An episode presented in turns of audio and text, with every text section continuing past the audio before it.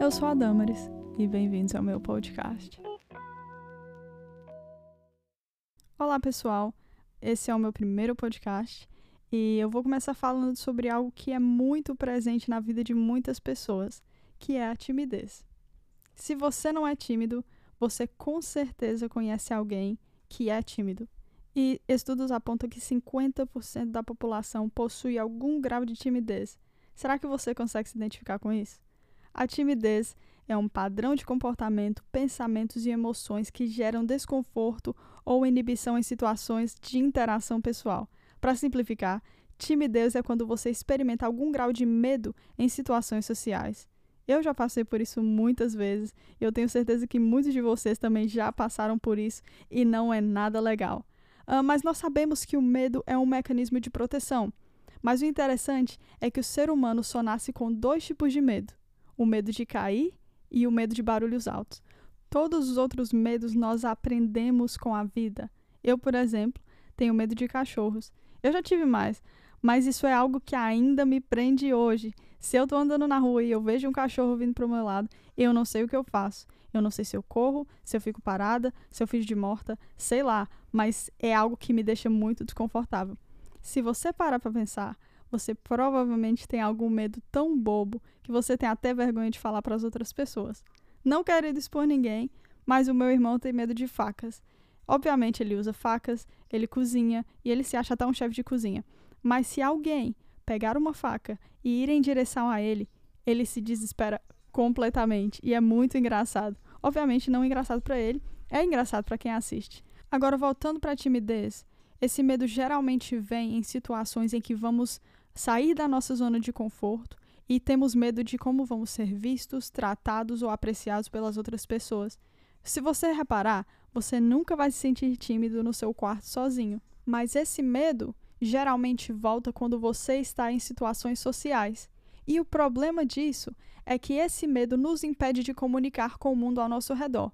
E você sabe qual é a habilidade considerada mais importante para o sucesso? A comunicação. E por favor, não se engane. Ser bem-sucedido não significa ser famoso, ter milhões e milhões na sua conta ou ter milhões de seguidores no Instagram. Simplesmente significa ter êxito em algo que você quer, simplesmente significa ser feliz com quem você é.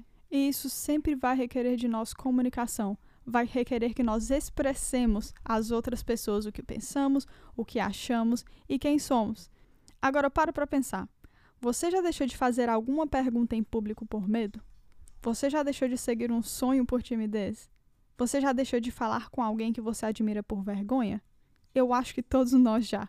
Eu já fiz isso muitas e muitas e muitas vezes. E no final do dia, eu sempre me arrependi porque eu perdi uma oportunidade. E se você parar para pensar, Deus ele está sempre nos tirando na nossa zona de conforto. Por exemplo, um dos mandamentos de Jesus é pregar o evangelho e fazer discípulos, e de uma maneira ou de outra, isso envolve comunicação. E claro que nós vamos fazer isso de maneira diferente. Eu comunico com as pessoas sobre o reino de Deus através da música, mas isso foi algo extremamente difícil para mim, porque eu sou tímida. Eu não tenho facilidade de me expor, de me sentir super confortável com outras pessoas olhando para mim ou parando e escutando o que eu tenho para dizer ou cantar. Mas eu entendi que para fazer o que eu nasci para fazer, eu teria que lutar contra a timidez.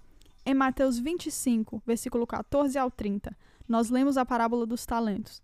É uma passagem bem conhecida, onde um senhor muito rico foi viajar e ele confiou uma parte dos seus bens a três servos. Ele deu cinco talentos de ouro para o primeiro, dois para o segundo e um talento para o terceiro. Um talento era equivalente a 34 quilos de ouro. Eu fico impressionada porque ele realmente tinha muita confiança em seus servos. Mas então, o que recebeu cinco talentos foi negociar e ganhou mais cinco. O segundo fez a mesma coisa e ganhou mais dois. Mas o terceiro, ao invés de sair da sua zona de conforto, ele enterrou o talento. Quando seu senhor voltou de viagem, ele parabenizou os servos que tinham multiplicado os talentos. Mas sabe qual foi a desculpa daquele que enterrou os talentos? Ele disse: Senhor, eu sei que você é um homem duro, então eu tive medo e enterrei o que você me deu. Agora tome aqui de volta o seu talento. Obviamente, ele levou uma bronca, porque ele poderia ao menos ter colocado o dinheiro no banco, mas ele nem sequer tentou. Ele simplesmente pegou aquilo que lhe foi confiado e enterrou como se não tivesse nenhum valor. E, sinceramente, muitas vezes nós agimos da mesma maneira. Decidimos jogar pelo seguro ao invés de realmente dar valor àquilo que Deus nos deu e depositou em nosso coração. Você sabia que muitos atores de Hollywood, muitos artistas internacionais, músicos, cantores que se apresentam em frente de milhares e milhares de pessoas se dizem ser tímidos? Quantos exemplos temos na Bíblia de pessoas que eram tímidas e que foram extremamente usadas por Deus naquilo que Deus os chamou para fazer? Se você olhar ao seu redor, provavelmente aquele pastor, aquele escritor, aquele líder de movimento que você tanto admira, se considera uma pessoa tímida. E sabe o que faz com que eles não parem e não deixem a timidez os parar? Provavelmente a soma de fatores que resultam na confiança de que Deus os chamou e os confiou algo tão especial que precisa ser colocado para fora.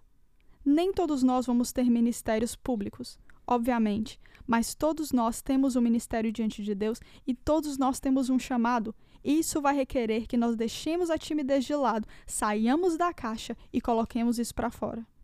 Você acha que um pai pediria a uma criança de 5 anos para o ajudar a carregar uma geladeira? É claro que não.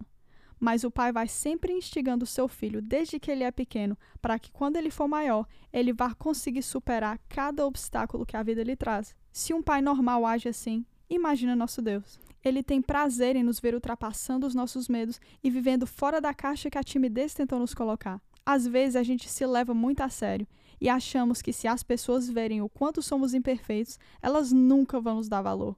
Mas, querido, Deus conhece todas as suas imperfeições e ele te valoriza mais do que tudo. Não se leve tão a sério. Se permita tentar e errar. Se permita ser vulnerável e correr atrás do que Deus colocou no seu coração.